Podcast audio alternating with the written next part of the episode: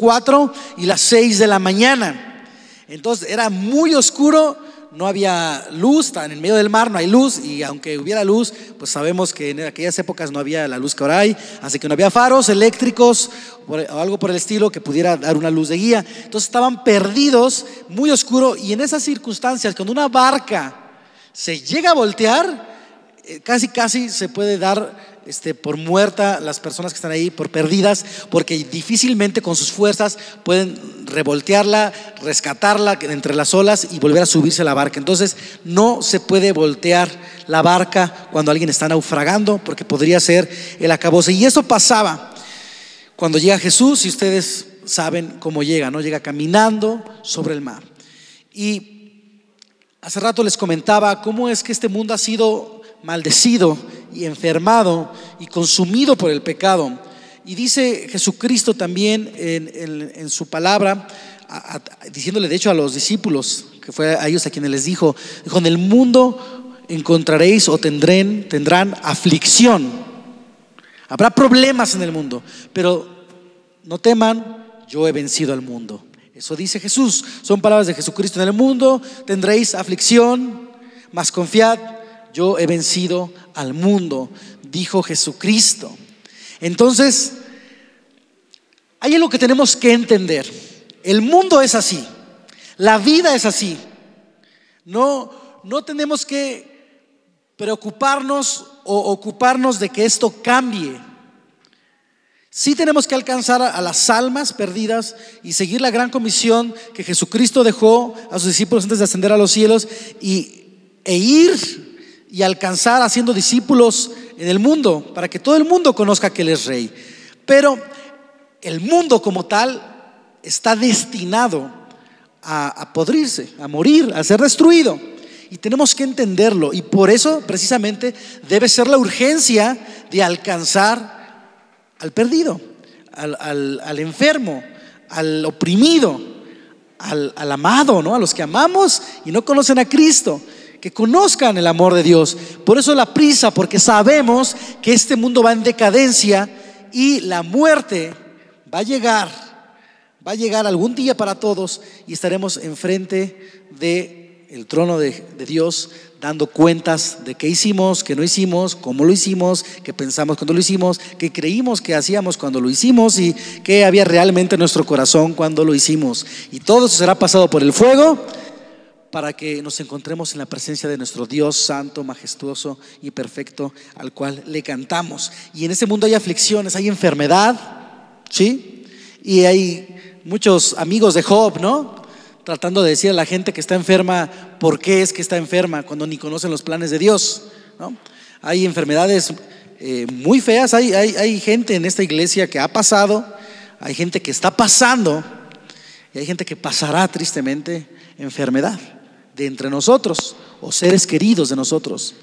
Y no es muchas veces porque Dios esté emitiendo un juicio sobre una persona, es porque Dios ya emitió un juicio hace muchos años sobre este mundo y maldijo la tierra y maldijo el mundo y hay enfermedad y hay maldición y hay pecado y hay gente sin amor y tenemos aflicciones y a veces queremos que Dios cambie eso, Dios sana sana a esta persona, sana a mi madre, sana a mi padre, sana a mi hijo, sana a, mi hermano o sana a tal persona de esa enfermedad que lo está matando o, restaura de ese accidente que tuvo y, que pueda ser sanado, y su cabeza sea restablecida y todo.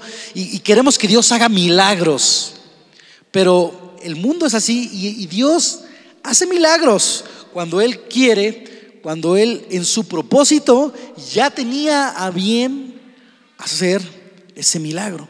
Cuando había una persona en el camino de Jesucristo y los discípulos en el, en el suelo pidiendo limosna y no podía ver porque era invidente, los discípulos le preguntaron, eh, Dios, bueno, Jesús, era Jesucristo, ¿no?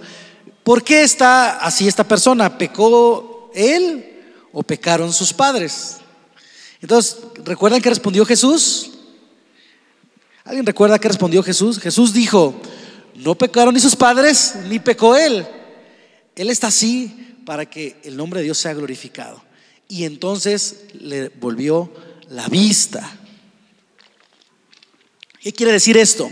sí hay milagros que Dios va a hacer, porque desde que surgió la situación, en el plan de Dios estaba hacer el milagro. Pero no siempre es así. A veces hay enfermedad, a veces hay dolores, a veces hay cosas malas que pasan por la enfermedad del mundo, porque hay maldad, porque hay quien traiciona, porque hay quien engaña, hay quien te roba, hay quien te despide de tu trabajo, hay injusticias, hay, lo que tú quieras, hay aflicción, hay aflicción y no puedes evitarlo. Jesús lo dijo, lo supo, Dios lo estableció y así es y así será. Pero Jesús dijo, confiad, no teman, porque yo he vencido al mundo. Ahora noten el versículo que les dije que leyéramos por segunda ocasión. Dice, entonces le respondió Pedro, cuando ve al fantasma, ¿no? Ve al fantasma andar en medio de la noche, pues no, no sé si algo, una aurora iluminaba a Jesús o cómo es que lo lograron ver entre tanta oscuridad, olas y mar y lluvia y tormenta. Y le dice Pedro, Señor, si eres tú, ¿Qué dice? Lean la Biblia ahí. Manda que yo a ti sobre las aguas. Manda que yo vaya a ti sobre las aguas. Jesús, si eres tú, manda que vaya. Quiero que notes algo que no sé si habías notado, no hay ninguna revelación superpoderosa en, en esta predicación, es solamente lectura literal. Pedro no le pidió a Jesús que detuviera la tormenta. ¿O sí? Pedro no le pidió a Jesús que calmara la lluvia. Pedro no le pidió a Jesús que hiciera un milagro. Pedro no le dijo que, lo que detuviera tal situación y que lo salvara a él y a sus amigos. Pedro no le dijo, Jesús, si eres tú, que se calme el, el agua, que deje de llover. Jesús, si eres tú, trae luz para que podamos ver en esta oscuridad. Jesús, si eres tú, eh, sálvanos. Jesús dijo, si eres tú, en medio de la tormenta, en medio de las olas, en medio de eso que parecía que se caía, las lluvias tremendas, si has estado en una tormenta en el mar, sabes que no es una tormenta como aquí en la ciudad, da miedo. Ahora imagínate en medio del mar y Pedro no le dijo, detén esto, Pedro le dijo, si eres tú, yo quiero caminar sobre esta tormenta hacia ti hacia ti. Y esa es la petición de un hombre que logra caminar sobre las aguas. Es la petición de un hombre que caminó junto a Jesús, no solamente en el sendero a Jerusalén, no solamente en Galilea, no solamente en Nazaret, no solamente en Samaria. Es el hombre que caminó con Jesús sobre las aguas.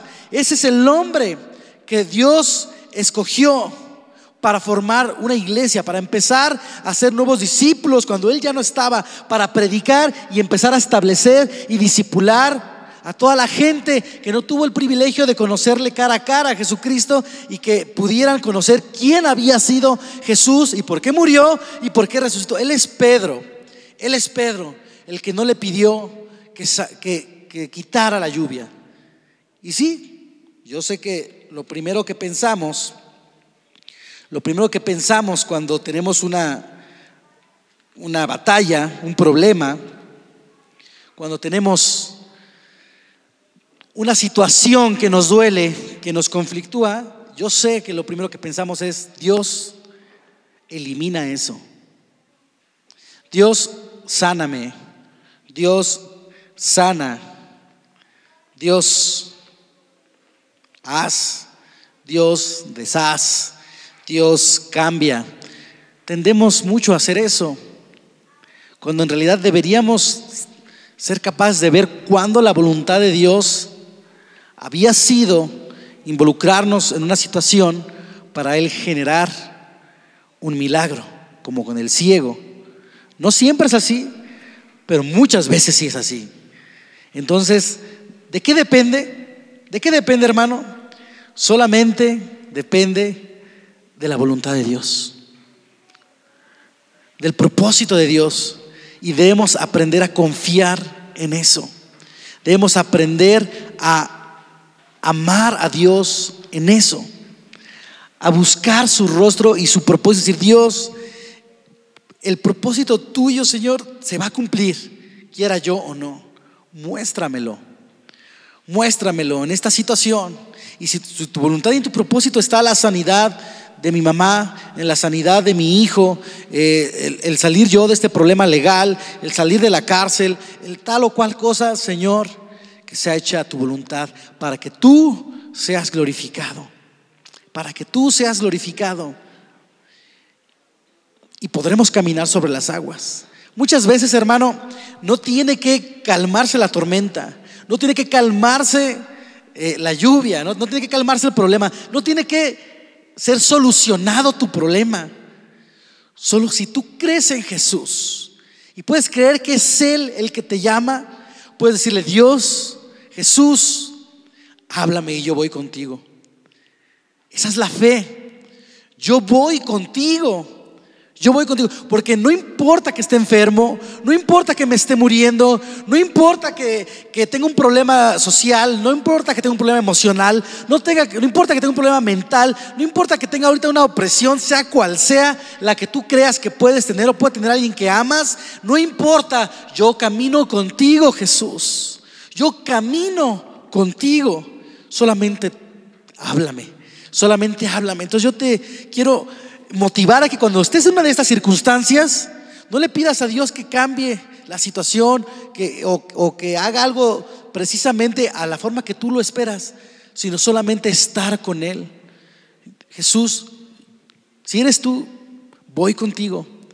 Sí, en medio de la enfermedad, en medio de la deuda, en medio del problema, en medio de la aflicción, en medio de la situación, pero voy contigo, Jesús.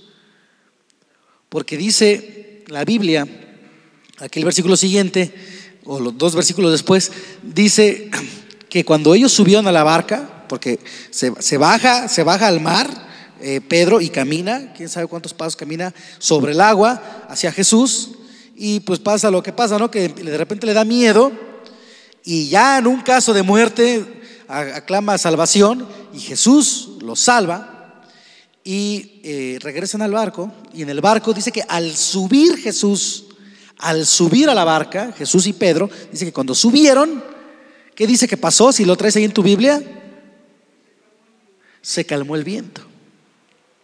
Se calmó el viento. Dice la Biblia que Dios no da prueba que no podamos soportar. Dice Jesús que, que Pedro cayó al agua porque le faltó fe pero cuando él subió a la barca, paró la lluvia, calmó el viento. Entonces, si está en el propósito de Dios, no es algo que no puedas soportar, hermano. No es algo que no puedas vivir, no es algo de lo que no puedas salir. Dios te puede sacar de eso. Tú solamente tómate de su mano, estate con Él, camina con Él y en algún momento Él hará que la tormenta calme. Solo que hay que estar con Él, aunque la tormenta todavía no calme. Aunque la tormenta aún siga, hay que estar cerca de Dios. Aunque la tormenta aún parezca que te mata, hay que estar de la mano de Jesús. Ten fe, ten fe, porque el viento va a calmar. Porque después de la tormenta viene qué? Después de la tormenta viene qué? Porque después de la noche viene qué? Después de la noche viene el día. Así es, hermano. Entonces, la fe que nosotros debemos tener en Jesús, esa fe que sabes que la noche se va a acabar y el día vendrá. Hay un poquito más adelante en Mateo 17, versículo 20.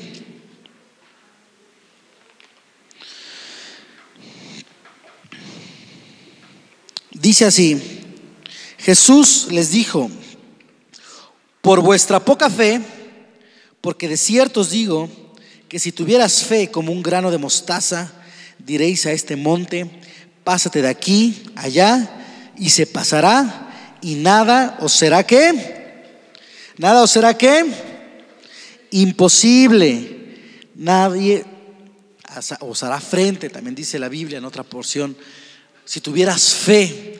Cuando Pedro pues ya, no sé, dejó de ver a Jesús y viéndolo a él, caminó sobre el agua, pero volteando a ver la tormenta, volteando a ver la barca, tal vez vio que se estaba alejando demasiado de la barca, ¿no? Porque estaba caminando sobre el agua y no alcanzaban a distinguir a Jesús, por lo que quiero entender que había cierta distancia, pues eran 3, 4, 5 de la mañana, estaba muy oscuro, entonces no, y aparte la tormenta pues hace que todo se vea gris, me imagino que había alguna distancia, y cuando él dejó de ver a Jesús, y empezó a ver la tormenta, empezó a ver que la barca estaba lejos, que el agua se movía bajo sus pies. Dice que cayó y se empezó a sentir que se ahogaba. Y Jesús entonces le dice, hombre de poca fe, ¿por qué dudaste? ¿Por qué dudaste? ¿Por qué dudaste? Y esta parte que acabamos de leer donde habla de la fe, dice que si fuera por la fe, podríamos hacer muchas cosas. Y ahí va la otra. Muchas veces le pedimos a Dios que haga cosas, que cambie cosas, cuando Dios nos dio autoridad a nosotros sobre esas cosas. Dios te dio autoridad a ti, como hijo de Él, sobre la enfermedad. Dios te dio autoridad sobre los demonios. Dios te dio autoridad sobre las finanzas. Entonces, si te dio autoridad, es para que no le pidas a Él, sino para que uses de su autoridad delegada por Dios para ejercer ese poder. Cuando una persona delega una autoridad, te aseguro que es con el fin de que esa persona ya no se preocupe por esa tarea. Si a ti alguien te delega una actividad, sea tu jefe, tu papá, tu mamá, un amigo, en cualquier equipo donde se te delega una autoridad, te aseguro que la persona que te la delegó espera no hacerla, porque para eso te la delegó. Entonces, si el Señor nos, nos dio autoridad sobre la enfermedad, Él espera que no le pidas sanidad. Espera que ejerzas la autoridad que Él te dio espera que ejerzas el poder que Él te concedió. Tú puedes hacer uso de la autoridad y declarar sanidad. Tú puedes hacer uso de la autoridad y declarar libertad sobre los demonios. Tú puedes hacer de tu autoridad delegada por Dios hacia ti para que fluya la economía y fluyan los recursos para los proyectos que tienes. Tú puedes hacer uso de esa autoridad para que el poder de Dios delegado en ti haga una, eh, una diferencia en el mundo terrenal. Tú y yo, hermano, tenemos ese poder, esa delegación.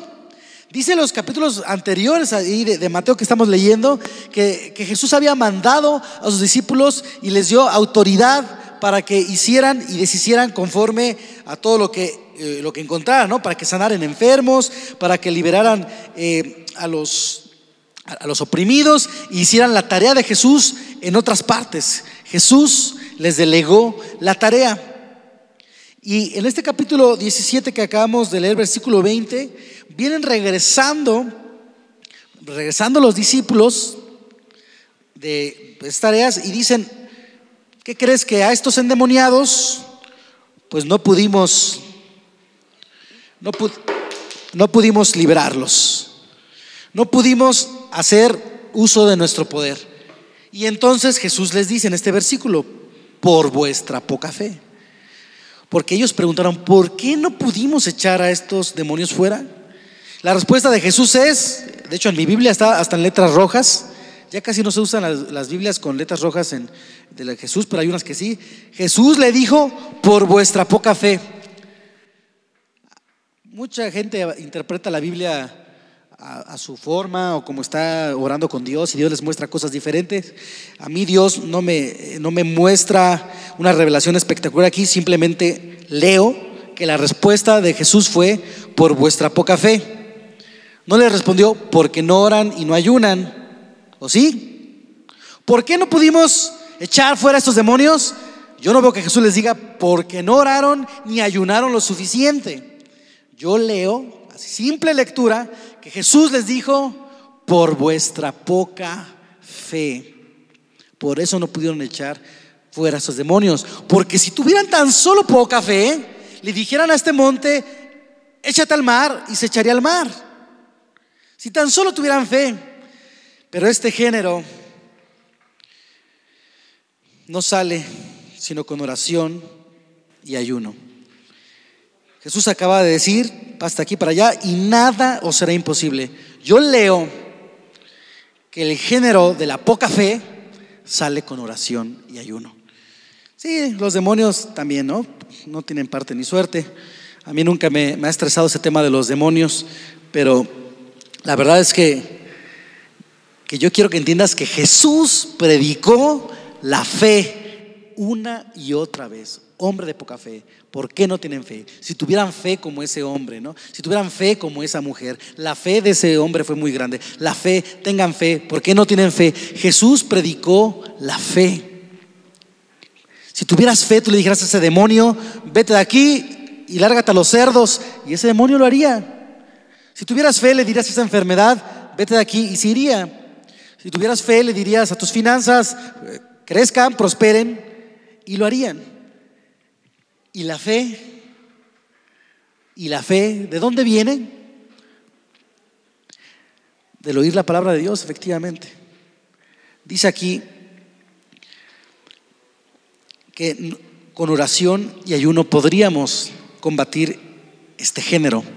Entonces yo, yo pienso por lo que leo en la Biblia, por eso me gusta siempre declarar que creo en la palabra de Dios y que la puedo hacer realidad en mi vida. Creo por lo que dice la Biblia que si oro y ayuno, y oro y ayuno, y oro y ayuno, y oro y ayuno, creo yo que mi fe puede ser alimentada, fortalecida y aumentada. Y por eso te quiero invitar hoy a ti a hacer lo mismo. Y te doy ese mensaje hoy. Si tuvieras fe, hermano, hermana, si tuvieras fe, todo sería posible. Dice aquí, y nada les será imposible. La última parte de Mateo 17, 20. Y nada te será imposible si tuvieras fe. Hay aflicciones en este mundo, claro. Hay problemas en este mundo, claro. Hay situaciones adversas, claro. Pero si tuvieras fe, nada te será imposible. ¿Cómo saldré de esta deuda en la que me metí? por tal error? ¿O cómo saldré de este problema con mi este, esposo, con mi esposa, con mis hijos, en mi trabajo? ¿Cómo saldré de esta situación? Pues si tuvieras fe, nada te será imposible. Es imposible salir de esta situación. Ya no veo la hora en la que se reconcilie el padre con el hijo, el tío con el otro tío, la tía, ya esta enfermedad ya se va a morir tal persona con esa. Parece imposible. Parece imposible, pero Dios delegó autoridad para que tomándola con fe, nada nos fuera imposible. Nada nos fuera imposible. Y le dijéramos a los montes que se movían del lugar y esto harían. Y esto harían. Por eso, cuando Pedro cae al agua, le dice, hombre de poca fe, hombre de poca fe, ¿por qué dudaste? porque con tantita más fe hubiera seguido caminando en el agua. No se hubiera calmado la tormenta, no hubiera dejado de llover, no estuviera la barca a punto de hundirse, no. Simplemente hubiera seguido caminando sobre el agua. Es lo que hubiera hecho la fe de Pedro. Si en lugar de poner su fe en lo que él sabía que era real, o sea, se la tormenta, hubiera seguido con su fe puesta en Jesús, él hubiera seguido caminando sobre el agua. La fe. Nosotros somos una iglesia de fe.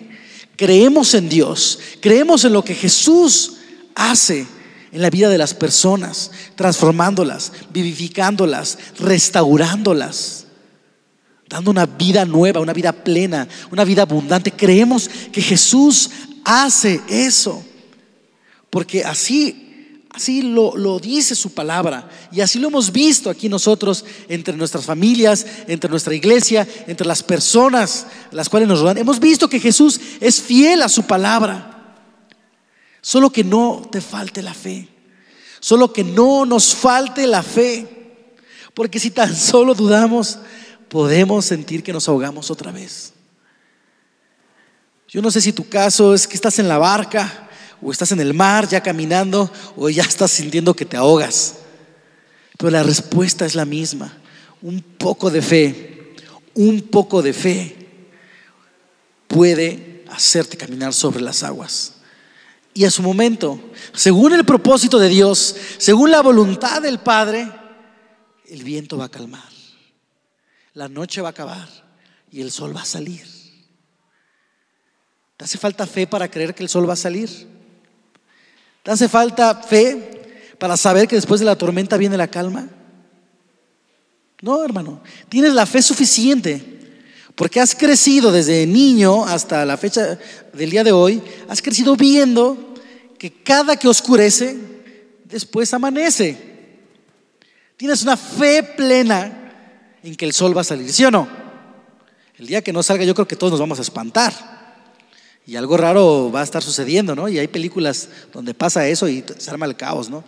Pero es ficción, porque la Biblia nos dice y que Dios estableció que después de la noche viniera el día.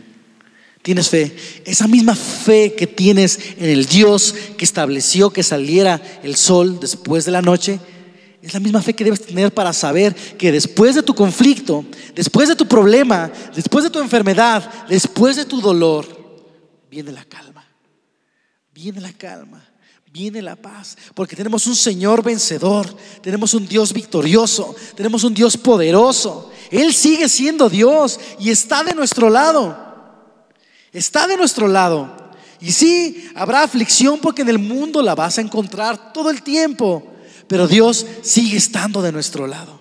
Sigue estando contigo, sigue estando conmigo, sigue estando en esta iglesia presente.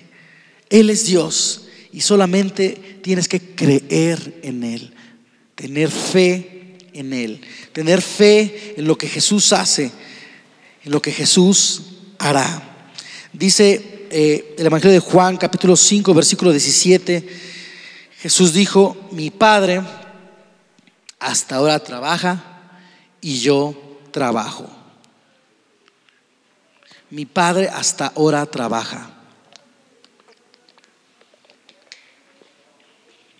¿Qué quiere decir esto?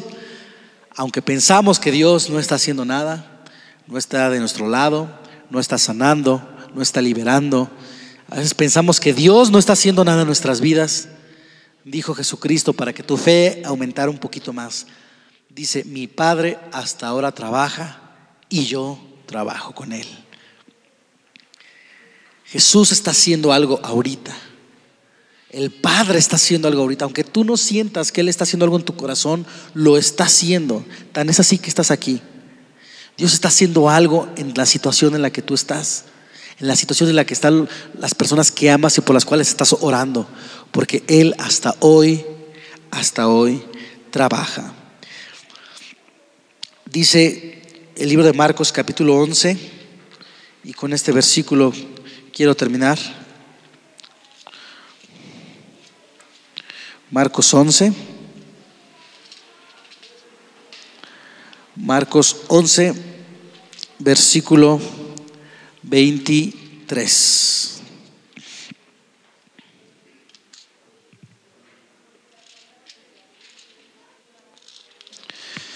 Ah, dice así, porque de cierto os digo que cualquiera que dijera a este monte, quítate y échate del mar, y no dudare en su corazón, sino creyere que será hecho lo que dice, lo que diga le será hecho.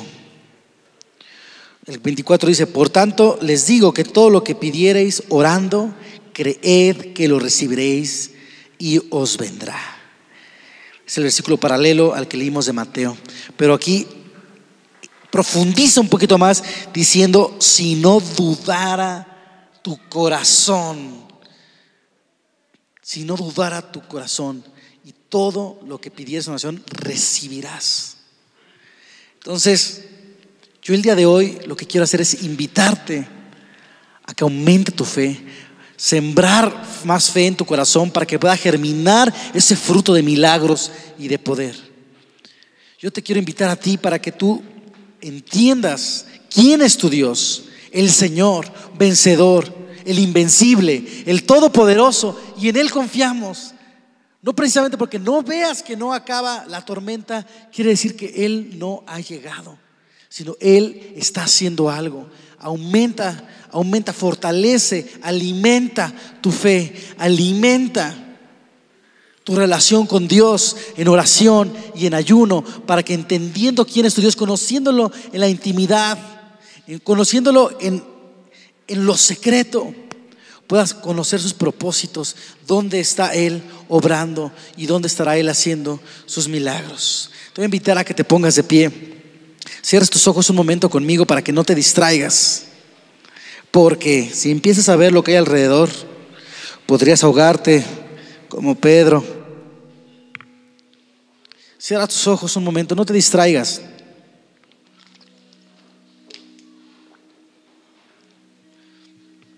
Si ya has experimentado una tormenta, un gran dolor en alguna otra etapa de tu vida, una gran opresión en algún momento, y Dios te ha sacado adelante y hoy estás contento y hoy estás diferente, hoy estás libre, hoy estás feliz. Si ya has pasado por eso, dile gracias Dios. Gracias Dios porque me liberaste de ese problema, me liberaste de ese castigo porque me perdonaste de ese pecado, porque me sanaste de esa enfermedad, porque sanaste a mi ser querido de esa enfermedad, porque nos sacaste de ese problema legal, porque nos sacaste de ese problema social, emocional en el que nos encontrábamos. Gracias Dios porque tú lo hiciste. Gracias Dios porque tú fuiste fiel a tu palabra y encontré la calma después de la tormenta. Gracias Dios porque sé que lo harás otra vez. Sé que lo harás otra vez. Ahora, si tú en este momento estás en medio de la tormenta, hay alguna situación que te aflige, que te preocupa, que te duele, que te lastima hasta los huesos, que sientes que te vas a morir y que si por un poco más se voltea tu barca, estarás perdido para siempre y no habrá más vida. Quiero que sepas que Jesús viene andando en este lugar en medio de tu problema, en medio de esa enfermedad, en medio de esa deuda, en medio de, ese quebrantamiento, en medio de esa tristeza, en medio de ese dolor, viene Jesús caminando y tan solo logras verlo y crees en tu corazón sin dudarlo, puedes caminar sobre esta situación sin miedo a morir, sabiendo que en algún momento Jesús subirá contigo y habrá paz nuevamente, pero cree que Dios está contigo, cree que Jesús te toma de la mano. Cree en el Señor Jesucristo, cree en lo que Él hace, porque Él está haciendo algo. No lo dudes, no lo dudes y aumenta tu fe, porque Él, Él está presente, Él no se ha ido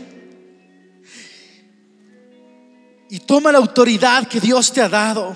Si no sabes de qué eres capaz, si no sabes de qué tienes autoridad y qué puedes hacer y no hacer, te invito a que, te acerques más digas, Dios, yo quiero conocerte más, quiero tener más hambre de lo que tú dices en la Biblia, más hambre de tu presencia para conocer que me has delegado a mí y entonces creyendo lo que tú haces en mí, yo pueda ejercer ese poder para sanar, para liberar, para hacer tus grandes obras y prodigios a través de mis manos, Señor, porque tú las usas, Señor. Aumenta la fe de esta iglesia, Señor. Yo te pido, Dios, que aumentes la fe en el corazón de cada uno de los que están en este lugar reunidos, Señor, porque yo sé, Padre, que tú has puesto una medida de fe a cada uno, Señor, según tu palabra según lo que tú dices, y así es, Señor. Todos tenemos, aunque sea un poco de fe, yo te pido que esa fe sea fortalecida y aumentada, Señor, y firme en ti, Jesús, porque si no estamos pasando por una tormenta ahorita, o si no la pasamos ya en el pasado, en algún momento será necesario transmitir esa fe, compartirla, levantar a alguien más, motivar a alguien más, o estar firme para cuando la aflicción de este mundo nos rodee, que sabemos, Señor, que este mundo, Padre, necesita de ti. Este mundo necesita ser sanado, necesita ser restaurado. Y en el momento que eso suceda, Señor, podremos ver tu gloria. Pero en lo que sucede, Padre, permítenos caminar en medio de la tormenta, tomados de tu mano. Permítenos caminar en medio de tanta aflicción seguros de que hay vida en ti y de que hay vida plena y vida abundante. Señor, yo creo en ti, creo en tu palabra, Señor. Señor,